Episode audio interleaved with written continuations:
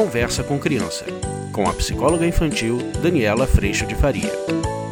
Olá, meu nome é Daniela Freixo de Faria e hoje a gente vai falar sobre os interesses prematuros das crianças.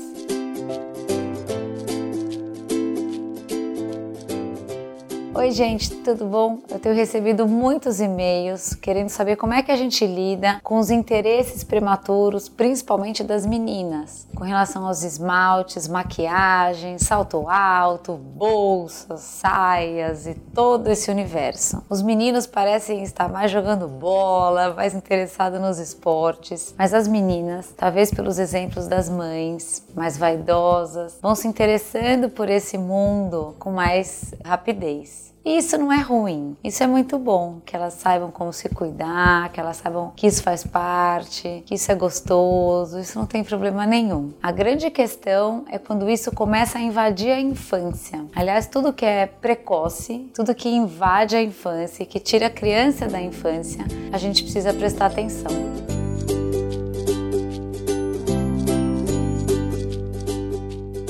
Como é que eu vejo essa questão? Eu acho que a brincadeira do esmalte, a brincadeira do cabeleireiro, a brincadeira de massagem, a brincadeira das crianças fazerem de conta que estão no spa, quando a gente coloca todos esses elementos em brincar de loja, brincar de loja de bijuteria, brincar de loja de roupa, quando a gente coloca todos esses elementos dentro de um grande brincar, isso pode ser muito gostoso e as crianças podem exercitar essa vontade que elas têm de se aproximar desse universo. Agora, quando a gente trata desse universo como algo fora da brincadeira, como algo do cotidiano das crianças, aí sim a gente está antecipando etapas. A gente está tirando as crianças da infância, dos seus sete anos, oito anos, nove anos e trazendo essa criança para viver uma experiência que ela ainda emocionalmente não dá conta de sustentar ou mesmo de digerir. Eu ainda não tenho como bancar um rosto maquiado ou hiper maquiado. Então, obviamente, às vezes as crianças querem pintar ou acompanhar a mãe até o salão e pintar a unha de clarinho. A gente tem um evento e as meninas querem passar um batom. Esse é um ponto que tá pequenininho, que tá gostoso, que tá dentro de algo muito esporádico e tudo mais. Agora fazer disso uma constante ou encontrar a criança que ela só sai de casa se ela estiver maquiada, se ela, que ela só sai de casa se ela estiver com a unha feita, ou ela só sai de casa se ela estiver de bolsa, de vestido, de salto alto e tudo mais, talvez essa criança ela comece a viver situações antes do momento correto ou do momento adequado para viver tudo isso. E o ponto mais importante é que ela perde infância, que ela perde exatamente a leveza onde nada disso tem importância. Ela perde a leveza do brincar livre e solta, do não se preocupar com isso, do estar tá descabelada mesmo, do estar tá livre, leve e solta. Ela começa a se preocupar com uma postura muito antes da hora. E isso faz com que ela perca essa espontaneidade de criança, o que é muito, muito, muito triste.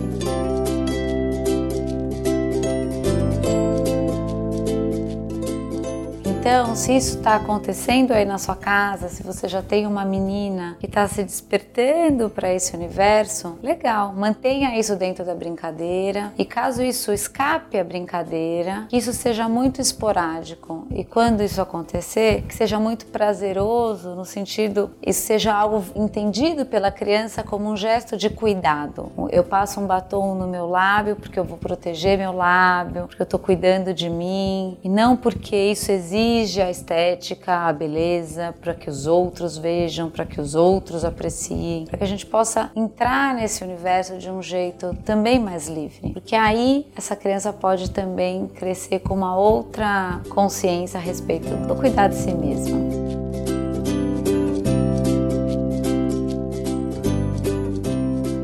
E as meninas podem sim crescer mais livres a respeito desse aspecto. Eu tenho visto muitas meninas adolescentes já nos seus 16 anos, 15, 16 anos, meninas muito presas a isso, o que é uma pena. E tenho visto outras meninas que viveram esse percurso com mais liberdade, meninas muito seguras de si e muito tranquilas a respeito desse lado da vida do mundo feminino. Então essa é uma questão importante para nós mães principalmente, de como que a gente passa esse lado do cuidado com o próprio corpo, da questão de como que a gente cuida do nosso lado vaidoso, sim, do cuidado com a gente, que exigência é essa. Todo esse ponto a gente está passando primeiro com o nosso próprio exemplo e depois com a nossa exigência com as crianças, de estar tá, ou sempre impecavelmente penteada, ou, ou existem momentos dessa livre, espontânea brincadeira do descabelado. Toda essa construção ela está acontecendo desde sempre. Mas quando esses elementos aparecem, isso a gente pode prestar um pouquinho mais de atenção para não acelerar situações que não precisam ser aceleradas.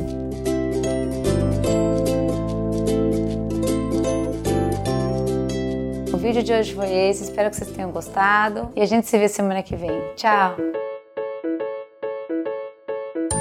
Você acabou de ouvir Conversa com Criança, com a psicóloga infantil Daniela Freixo de Faria. Mande seu e-mail para conversa@danielafaria.com.br.